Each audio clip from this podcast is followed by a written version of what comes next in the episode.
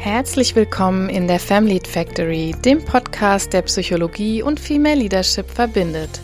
Mein Name ist Silke Rouge, ich bin Psychotherapeutin und Coach und ich möchte dir helfen, dich selbst besser zu verstehen, damit du mit einer guten Lebensqualität in Führung gehen kannst.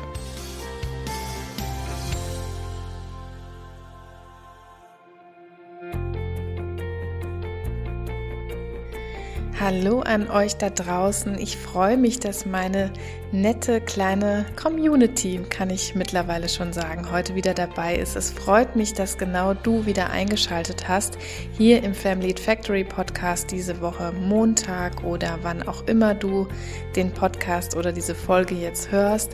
Es freut mich sehr, sehr, sehr und an dieser Stelle auch nochmal ein großes Dankeschön. Ihr seid mittlerweile eine wirklich, ja, ganz ansehnlich gewachsene Community an HörerInnen da draußen, die diesen Podcast verfolgen, die ihn abonniert haben.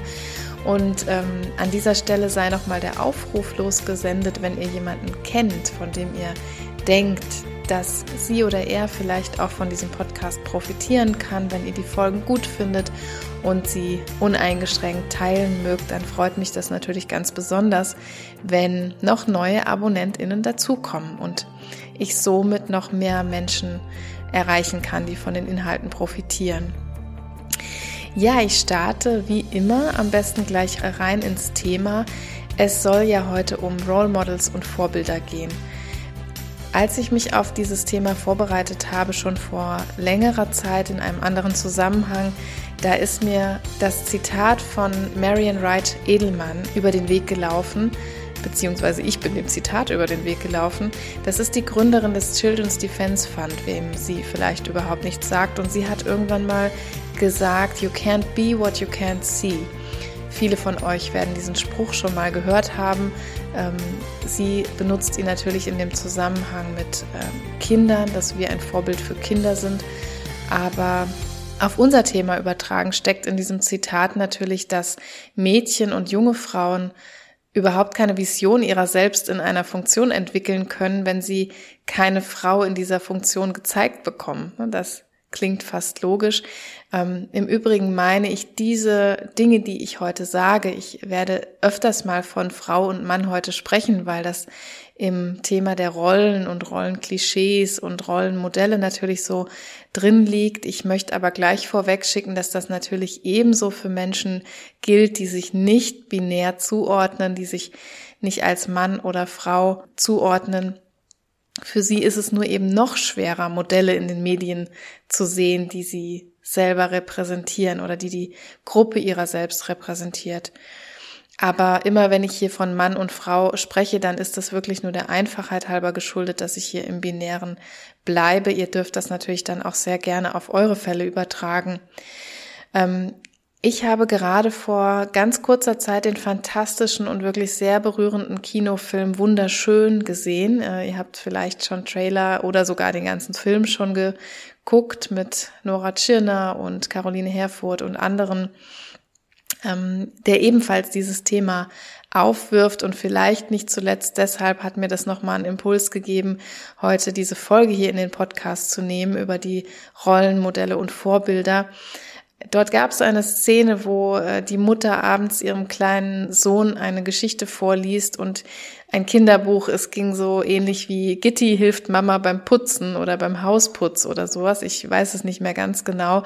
Aber das repräsentiert natürlich nur viele, viele Bücher und Filme und Beiträge, besonders für Kinder, in denen Frauen entweder gar nicht auftauchen oder nur über Männer reden oder eben sehr antiquierte Role Models abgeben.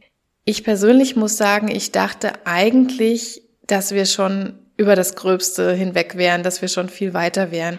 Ich dachte, dass in Film und TV wirklich alles recht ausgeglichen wäre, aber das ist wirklich weit gefehlt. Also in meiner Recherche jetzt ähm, ist mir wirklich manchmal fast der Atem stehen geblieben, weil ich das nicht glauben konnte. Also dass ich habe eine Studie mir angeschaut. Ich kann das auch gerne alles nochmal in den Show Notes verlinken dass ähm, auf Filme und Medien bezogen, also Film und Fernsehen bezogen, dass Männer eben in den äh, Film- und TV-Beiträgen immer noch doppelt so oft gezeigt werden wie Frauen. Und äh, wenn es dann ins höhere Lebensalter geht, wenn es über 60 Jahre geht, dann sind es tatsächlich nur noch 20 Prozent der Rollen, die hier von Frauen bekleidet werden. Also diese 20 Prozent sind nur bezogen auf Menschen über 60 Jahre, die im Fernsehen gezeigt werden. Und das finde ich schon sehr haarsträubend. Ne? Also ähm, Kleine Anekdote vielleicht noch dazu, auch so aus meiner Recherche heraus. Es gibt den sogenannten Bechdel-Test. Ich hoffe, ich spreche ihn jetzt richtig aus. Der ist schon aus den 80er Jahren, der irgendwann mal für ähm, die Recherche und für die Forschung von Film- und Fernsehdateien aufgemacht wurde oder äh, gegründet wurde. Und zwar beinhaltet dieser Test eigentlich nur drei banale Fragen, nämlich spielen in diesem Film mindestens zwei Frauen mit, die einen Namen haben. Und die zweite Frage, die zu beantworten ist, ist, ähm, sprechen diese Frauen miteinander? Und die dritte Frage ist, äh, sprechen sie über was anderes als einen Mann? Und man sollte jetzt erstmal meinen, dass äh, diese drei lauen Kriterien doch für Film und Fernsehen zu überwinden wären in unseren heutigen Jahreszahlen, aber äh, auch da wurde ich eines Besseren belehrt. Also es ist tatsächlich so, dass daran etwa 50 Prozent der Kinofilme gescheitert sind zum Zeitpunkt dieser Studie und es ist noch gar nicht so lange her, ein paar Jahre. Zum Beispiel die komplette Herr der Ringe Trilogie, die Harry Potter Filme, Findet Nemo, Dirty Dancing, Breakfast at Tiffany's. Wir können die, die Reihe jetzt noch lange fortsetzen. Also all diese Filme 50 Prozent der Filme sind daran gescheitert, diese drei Kriterien erfüllen zu können. Das nur mal als Einstimmung auf unser heutiges Thema, auch wenn jetzt hier Vorbilder in den Medien nicht das eigentliche Thema ist, aber ich denke, so zur Einstimmung kann uns das ganz gut erstmal belegen, dass wir da noch lange nicht am Ende der Fahnenstange sind und ähm, ja, es macht also etwas mit uns, ob wir Frauen sehen und vor allem in welchen Rollen und Funktionen wir sie natürlich sehen. Von klein auf macht das etwas mit uns. Ähm, damit meine Kinder zum Beispiel keine Frauen an Küchenmaschinen oder sogenannte Zahnarztfrauen und Bikini tragende Frauen mit Margarinepackungen, denen nachgepfiffen wird, sehen müssen, da haben wir damals Netflix angeschafft das ist natürlich kein Allheilsbringer, aber wenigstens äh, haben wir somit die Werbung ein bisschen im Griff gehabt, als die noch zu klein waren, um das alles selber zu blicken und dann vielleicht auch wegzuschalten. Ja, in Bezug auf unsere weiblichen Karrieren und Lebensmodelle ist das natürlich nicht anders, ne, dass das etwas mit uns macht, ob wir Frauen sehen und in welchen Rollen und Funktionen wir sie sehen. Ich persönlich, ich bin ja noch ohne Social Media und auch circa plus minus zehn Jahre ohne Internet aufgewachsen. Ich hatte so gut wie keine Rollenmodelle in meinem Umfeld, die Verantwortung im Job übernommen hätten. Also damit meine ich Leitungsjobs, Führungspositionen, höhere Führungspositionen schon gar nicht. Also ich hatte wirklich keine Rollenmodelle, die in irgendeiner Weise dort verantwortungsvolle Jobs äh, gehabt hätten. Und also Frauen in meinem Umfeld, die arbeiteten entweder gar nicht, ja, da ihre Männer solvente Jobs hatten, oder sie arbeiteten wirklich, weil sie das mussten, machten vielleicht eine Bürotätigkeit oder manchmal sogar irgendwo was am Fließband. Also das waren dann Frauen, die wirklich, wo das, wo es auf das zweite Gehalt wirklich ankam, die das mussten. Oder sie arbeiteten so in diesen, ja, heute wird oft gesagt, die typisch weiblichen Berufe, also als Krankenschwester, als Erzieherin, als Lehrerin. Ne, das soll natürlich keinesfalls despektierlich klingen, denn es sind ja natürlich ganz ansehnliche Berufe, aber es sind eben auch, das hören wir gerade in der Corona, in der Corona-Pandemie natürlich ganz besonders oft, die Berufe, die häufigst oder am meisten von Frauen ergriffen werden, die häufig auch nicht ganz so gut vergütet werden, die einfach mit dem typischen Rollenklischee und mit den Stereotypen, mit den weiblichen Stereotypen übereingebracht werden, wie Pflege, Fürsorge, Care-Arbeit, Kindererziehung. Ne, das sind dann so Berufe, die diese Frauen dann in meinem Umfeld, in meiner Kindheit und Jugend häufig übernommen haben. Ja, ich habe für mich aber sehr früh eigentlich gemerkt, ich finde es toll, einen verantwortungsvollen Job zu haben, finanziell unabhängig zu sein, Dinge auch mitzugestalten, Personal zu führen, gute Leistungen im Job zu erzielen, das, das habe ich wirklich sehr früh gemerkt, dass das so mein Ding ist. Und ich hatte dafür auch Unterstützung in der Familie, aber leider wirklich kein Rollenmodell, an dem ich mich hätte orientieren können. Ich denke, so zur Einstimmung ins Thema Rollenmodelle ist das ganz gut, damit äh, ich jetzt starten kann, eher so mit der psychologischen Perspektive mal da drauf zu schauen. Denn natürlich gibt's schon viel Literatur und viele auch Podcasts, die sich mit dem Thema Rollenmodelle beschäftigt haben. Aber ich möchte natürlich das Ganze eher psychologisch beleuchten und jetzt mal ein paar andere Ecken vielleicht ansprechen, die ansonsten nicht ganz so oft hergeholt werden, beziehungsweise mit der Brille dann einfach nicht drauf geschaut wird. Und mein erster Punkt, mein erster Impuls ist, dass ich mir mal mit euch gemeinsam angucken wollte, warum ist denn das überhaupt so ein wichtiges Thema, ne? dieses Rollenmodell und Vorbildthema. Warum sollten wir uns darüber überhaupt Gedanken machen, wenn wir so über Karrieren und speziell vielleicht weibliche Führungskarrieren nachdenken?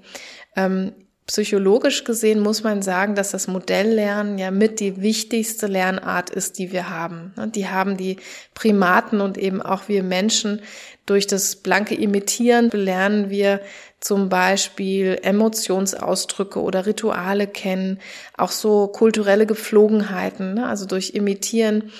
Ein Begrüßungsritual wäre zum Beispiel ein ganz äh, simples Beispiel hierfür, wenn wir uns in der deutschen Kultur bewegen und ein Kind hier aufwächst und seine Eltern oder Bezugspersonen beobachtet, dann lernt es recht schnell, aha, hier gibt man sich zur Begrüßung die Hand oder in manchen Gebieten gibt man sich vielleicht auch rechts, links ein, ein Küsschen dazu, man schaut sich in die Augen, man gibt ein bestimmtes Grußwort dazu und das ist unser Begrüßungsritual. Da sehen wir aber sehr schnell, was für ein kulturelles Ding das ist. Denn wenn wir zum Beispiel rüber nach Japan schauen, wie da die Begrüßungsrituale aussehen, dann lernt ein Kind hier fast genau das Gegenteil, nämlich bloß keinen Körperkontakt auslösen, bloß dem Gegenüber nicht in die Augen schauen, weil das als extrem respektlos und unhöflich gilt. Genauso eben wie mit dem Körperkontakt. Also es wird sich anmutig verbeugen, es wird den Blickkontakt meiden, wird den Blick senken. Das ist das Begrüßungsritual japanischer Menschen und das wird sich ein Kind in dieser Kultur eben durch Imitationslernen ganz schnell abschauen. Also was passiert ist jetzt, dass wir uns mit dem Modell identifizieren und wir übernehmen dann dessen Verhaltensweisen. Ne, darum geht's eigentlich beim Modelllernen, beim Imitieren genauso. Bei kleinen Babys passiert das noch relativ einfach so, ohne große Verarbeitungsschlaufe. Die gucken sich vieles auch wirklich direkt ab, auch als Kleinkinder noch. Später spielt dafür aber der Aspekt stellvertretender Belohnung und Bestrafung, wie wir das nennen, eine große Rolle.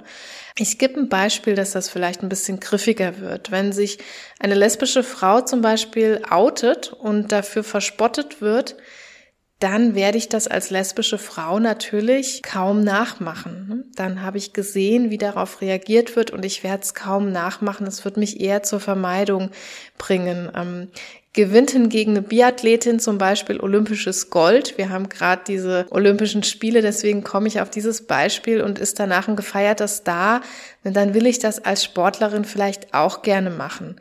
Also hier werden wir sozusagen in diesen beiden Fällen stellvertretend belohnt und bestraft. Und wir Menschen sind eben so intelligent gebaut, dass wir nicht selber belohnt oder bestraft werden müssen, sondern dass es für uns ausreicht, das zu beobachten bei jemand anderem, um unser Verhalten danach zu steuern. Jetzt ist ein Faktor ganz wichtig. Also damit ich ein Verhalten kopiere, muss ich mich mit der Person identifizieren. Wir alle kennen das. Wir haben zum Beispiel Romanheldinnen, die uns ganz besonders nahe gehen oder unsere Mütter, unsere Schwestern. Alles Menschen, die uns in wichtigen Attributen einfach ähnlich sind. Das sind zum Beispiel auch Frauen, aber das können auch andere Attribute sein, wie ich eben sagte. Die sind vielleicht auch Sportlerinnen.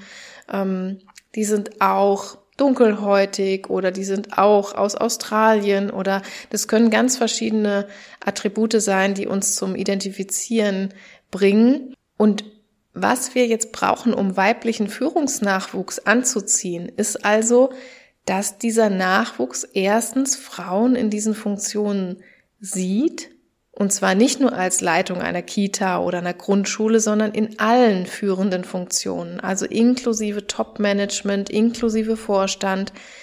Und zweitens, dass sie eben sehen können, dass diese Positionen auch positiv besetzt sind. Wir brauchen also diesen Faktor der stellvertretenden Belohnung. Sonst können wir uns zwar identifizieren mit diesen Personen, mit diesen Frauen, um die es vielleicht geht und die vielleicht sogar in einer Position sind, wo wir uns gerne sehen würden oder wo wir vielleicht auch im Traum gar nicht dran gedacht haben, dort mal zu landen. Aber ganz maßgeblich ist eben dann auch noch dieser Faktor stellvertretende Belohnung oder Bestrafung. Jetzt können wir uns vorstellen, dass Belohnung oder Bestrafung natürlich nicht heißt, dass dort jemand, ich sag mal, im schlimmsten Falle verprügelt wird für das, was er tut, sondern Belohnung, Bestrafung bedeutet in unserem sozialen Leben ganz oft diese sozialen Verstärker.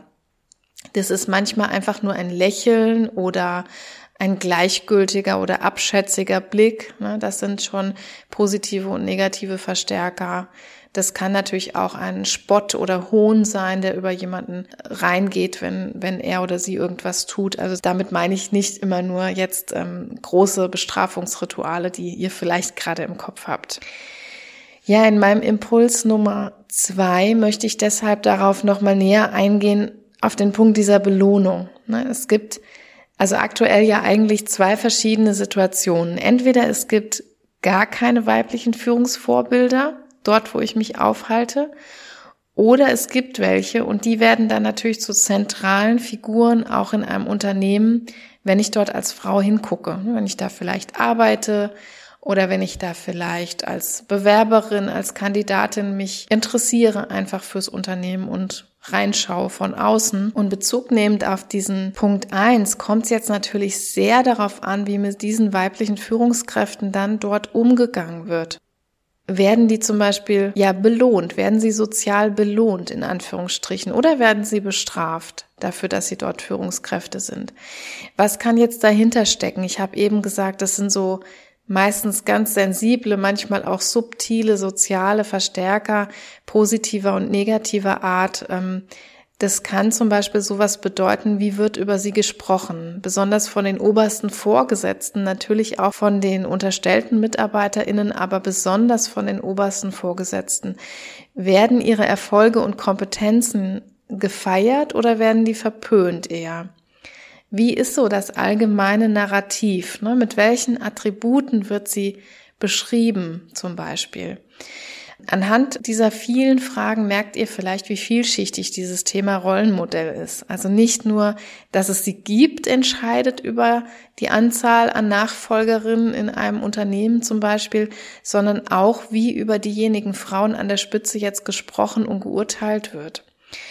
Daraus können wir wieder erstens als Mitarbeitende etwas mitnehmen, aber auch dann, wenn wir vielleicht selbst an der Spitze eines Konzerns stehen, können wir uns diesen Punkt natürlich bewusst machen. Als, als Mitarbeitende kann ich das insofern beeinflussen, weil es einen Unterschied macht, wie ich über meine weiblichen Führungskräfte spreche.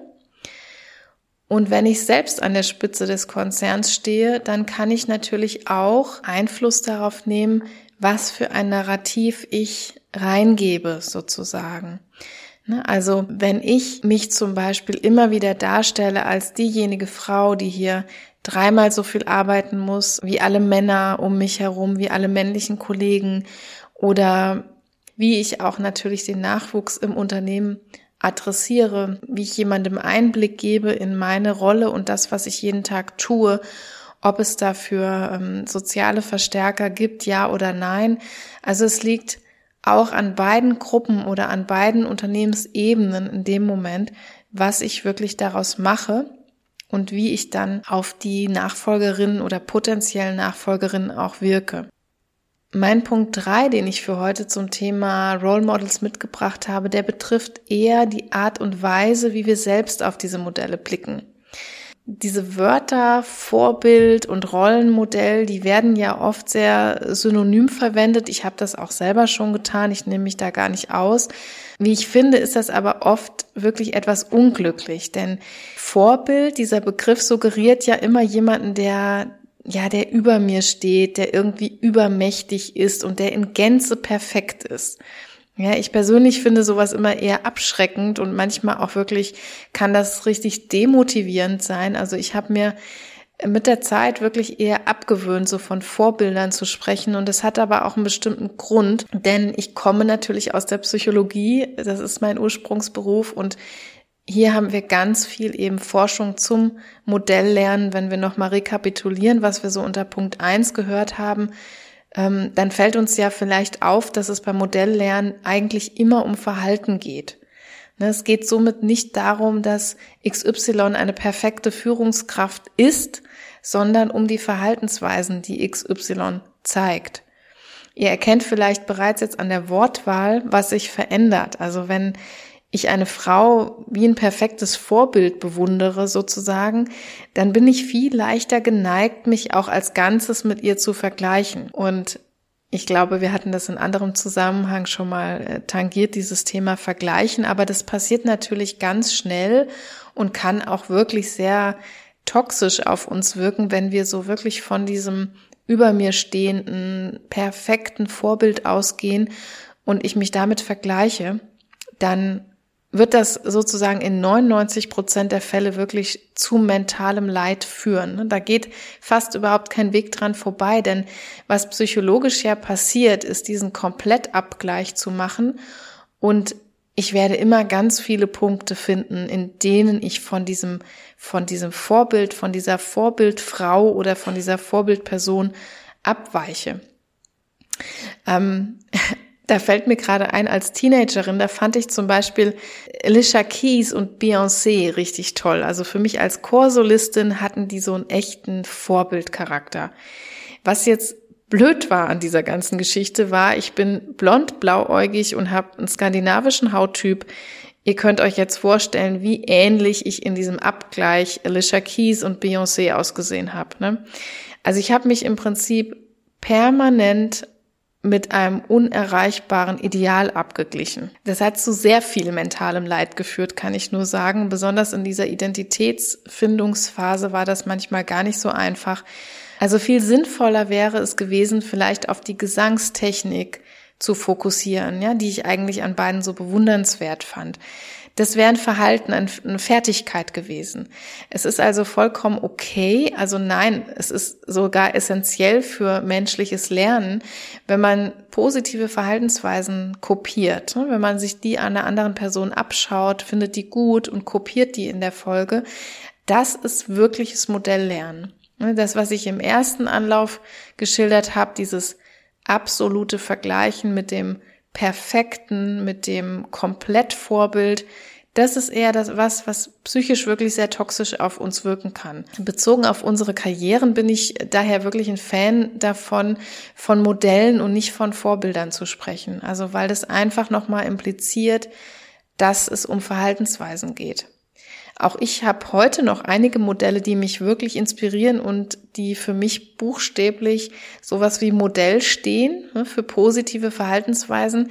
Diejenigen, die das betrifft, wissen das natürlich überhaupt nicht. Das sind auch keine ultra weit weg Menschen, die jetzt unbedingt furchtbar in der Öffentlichkeit stehen. Da gibt's auch ein, zwei Menschen, aber es gibt auch Menschen in meinem Umfeld und Beispiele dafür sind wirklich dann ähm, zum Beispiel, wie jemand Meetings abhält oder wie jemand Lob oder Kritik ausspricht, ähm, wie jemand mit Emotionen umgeht oder wie jemand Integrität demonstriert zum Beispiel. Was ganz schön daran ist, ist, wenn man sich mit Modellverhaltensweisen beschäftigt, also wenn man Modellverhaltensweisen sucht, ist, dass man den Blick viel weiter aufmachen kann, schlussendlich. Ja, man muss dann nicht an einem einzigen Götzenbild kleben bleiben, sondern man kann sich wirklich verschiedene Verhaltensweisen von verschiedenen Frauen und Männern suchen, wie eine Art äh, kuratierte Sammlung, will ich mal sagen, dann zusammenstellen. Und diese Verhaltensweisen, die muss ich ja dann auch nicht eins zu eins übernehmen. Die muss ich ja nicht so lassen, wie sie sind. Ja, also da bin ich ja frei. Ich bin ja ein mündiger Erwachsener, der das ganz für sich übertragen kann in, nach seiner Fasson, wie es ihm gefällt oder auch nicht. Also das Wesen von Inspiration ist ja eher, dass ich etwas sehe und dadurch meine Fantasie beflügelt wird. Ich darf diese Varianten dieses Verhaltens einfach bilden. Ich darf das Verhalten erweitern, ich darf es abändern, ich darf es aber auch in anderen Situationen anwenden. Wenn du vielleicht auch jemand bist, den es bisher vielleicht eher gestresst hat, so wie dein Vorbild sein zu müssen, dann ist das eventuell ein guter Ansatz, darüber nachzudenken, was hier im dritten Impuls jetzt so der Inhalt war. So, auch wenn es zum Thema Role Models noch Romane zu erzählen gäbe jetzt wahrscheinlich, möchte ich es für heute mal dabei belassen und fasse aber noch mal ganz kurz für dich die drei Impulse zusammen. In meinem ersten Impuls, da ging es erstmal darum, was ist Modelllernen überhaupt und warum ist das wichtig? Ich habe gesagt, beim Modelllernen schauen wir uns Verhaltensweisen von den Menschen ab, mit denen wir uns erstens identifiziert fühlen und zweitens hat dann einen Einfluss auf unser eigenes Verhalten, also ob wir das genauso machen wie der oder die Gesehene, hat maßgeblich damit zu tun, ob die Beobachtete damit bestraft oder belohnt wird. Das können diese subtilen sozialen Verstärker sein. Gelobt zu werden zum Beispiel, verspottet zu werden, ähm, dass über mich gelästert wird oder ähnliche Dinge. Also es sind gar nicht die riesen Bedrohungsszenarien, die wir vielleicht erstmal denken. Das steuert schon maßgeblich unser Verhalten. Wir sind auch sehr sensibel als Menschen, wenn wir andere beobachten. Im zweiten Punkt ging es darum, wie auf diese Frauen denn dann reagiert wird, wenn sie zum Beispiel in eine Spitzen- oder Führungsposition geraten. Hier hängt es also nochmal maßgeblich davon ab, wie wird darauf reagiert in, im Unternehmen, welches Narrativ kursiert dann auch über diese Frauen. Und vielleicht sollte ich hier noch ergänzen, es geht nicht nur um das Narrativ im eigenen Unternehmen, es geht natürlich auch um ein generelles gesellschaftliches Narrativ, um das Narrativ, was zum Beispiel auch Nachbarn und Familie über Karrierefrauen wenn man so sie mal nennen will, verbreiten und postulieren, ob das alles denn gut ist oder ob das vielleicht eine Frau ist. Es wird dann, werden öfters dann so Begriffe reingegeben, wie die ist bossy oder die hat Haare auf den Zähnen oder die ist hysterisch oder die ist irgendwie dominant, ja. Also es werden dann schnell Attribute benutzt, um diese Frauen zu beschreiben. Und das hat natürlich maßgeblich einen Einfluss darauf, ob es Nachfolgerinnen gibt, die in diese Fußstapfen treten möchten, genauso wie es einen Einfluss darauf hat, ob es diese Frauen in einem Unternehmen oder in einer Familie überhaupt gibt, hat es immer auch damit zu tun, welche Reaktion, welche Belohnung oder Bestrafung erfahren eben diese Frauen in diesen Positionen. Wird es gut geheißen, könnte man auch so landläufig sagen. Oder wird dieses Modell von Karrierefrau eher verrissen, in Anführungsstrichen. Und als letzten Punkt hatte ich reingegeben nochmal die Abwägung, sollte ich für mich wirklich Vorbilder haben oder sollte ich das Ganze vielleicht eher an Modellen festmachen? Und ich hatte ein paar gute Gründe für mich, das Ganze eher an Modellverhaltensweisen festzumachen, denn wir haben in Punkt eins gelernt, dass das eigentlich unser Lernen fördert, wenn wir das tun, wenn wir uns die Verhaltensweisen abgucken, die wir auch wirklich nachahmen können. Denn eine Person, ne, wie in meinem Beispiel, eine Hautfarbe zum Beispiel, die kann ich nicht nachahmen. Also natürlich ähm, hätte ich sie versuchen können, dilettantisch zu imitieren. Äh, auf das Ergebnis wären wir alle gespannt gewesen. Aber wir können wirklich nur die Verhaltensweisen, nur die Fertigkeiten kopieren. Und darauf kommt es schlussendlich an, dass wir eine Person, die wir gut finden, wirklich sozusagen in ihre Verhaltensweisen zerlegen, in Anführungsstrichen. Und diese Fertigkeiten, diese Verhaltensweisen können wir dann versuchen für uns als Inspiration zu nutzen, können gucken, wo passen die für uns hin, in welcher Situation könnte ich die ebenfalls anwenden und wie will ich die genauso lassen, wie sie sind oder will ich da vielleicht was dran verändern. Ja, also da gibt es tausend Beispiele. Wenn ich zum Beispiel den Kleidungsstil einer Person ganz toll finde und ähm, die kleidet sich zum Beispiel immer sehr bunt und ich möchte das auch machen, dann kann ich für mich überlegen, ja, die hatte vielleicht irgendwie einen knallroten Hosenanzug an und ich bin aber eher so der Kleidertyp und dann könnte ich für mich überlegen, okay, es muss vielleicht nicht rot sein, weil rot nicht so meine Farbe ist, aber ich könnte dann irgendwie knalliges Grün nehmen, weil das vielleicht mir besser gefällt und dann auch als Kleid das Ganze ausgestalten. Das ist jetzt natürlich eine sehr, ein sehr oberflächliches Beispiel. Hier geht es um Kleidungsverhalten oder Kleidungsstil. Aber ich glaube, an diesem Beispiel kann man noch mal ganz gut erkennen, was ich damit meine, dass wir ein Verhalten nicht eins zu eins übernehmen müssen, sondern dass wir einfach dann schauen können in unserem Umfeld, in unserem Leben, mit unserem Körper, mit unseren Präferenzen, wie wir das Ganze ausgestalten möchten. Ja, das waren meine drei Punkte zu dem Thema Modelle und Vorbilder. Insgesamt hoffe ich natürlich jetzt sehr, dass dich diese psychologischen Aspekte zum Thema inspiriert haben, damit du für dich damit weiterarbeiten kannst.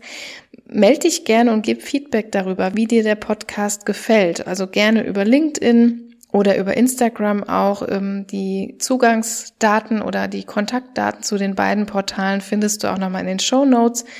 Du kannst aber auch gerne auf meine Homepage kommen mir drüber, darüber schreiben oder auch einfach Infos dort zu meiner Arbeit bekommen. In der Family Factory berate ich ja Frauen in allen möglichen Business- und Karrierethemen im Einzelcoaching, habe aber auch demnächst äh, spannende Workshops vor. Die sind schon in der Endvorbereitung. Ich bin da auch ganz, ganz gespannt auf das Projekt, was als nächstes ansteht.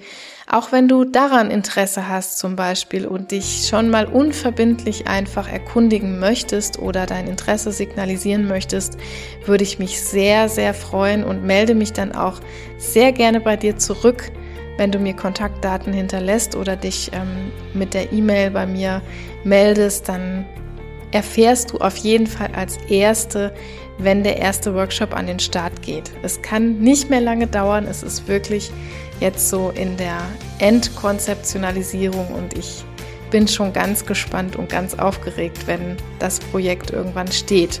Du darfst dich also gerne bei mir darüber informieren.